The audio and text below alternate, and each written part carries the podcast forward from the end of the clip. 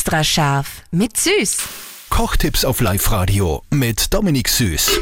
Heute haben Dominik und ich für euch ein Rezept für eine vegane Mayonnaise. Weil auch bei der Mayonnaise hat man natürlich das Ei mit dabei.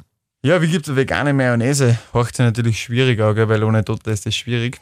Äh, ist aber richtig einfach und richtig lässig. Du nimmst äh, Sojamilch. Das heißt, äh, ganz wichtig, zuckerfrei und ohne irgendwas Zusätze gibt es verschiedenste. Also ganz eine klassische, äh, ohne Zuckerzusatz Sojamilch. Die gibst du einfach in ein, wieder in ein enges Gefäß hinein und die ziehst du dann auf mit Öl.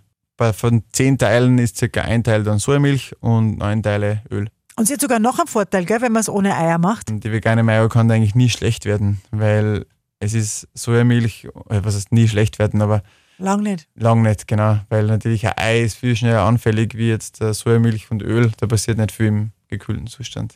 Extra scharf mit Süß.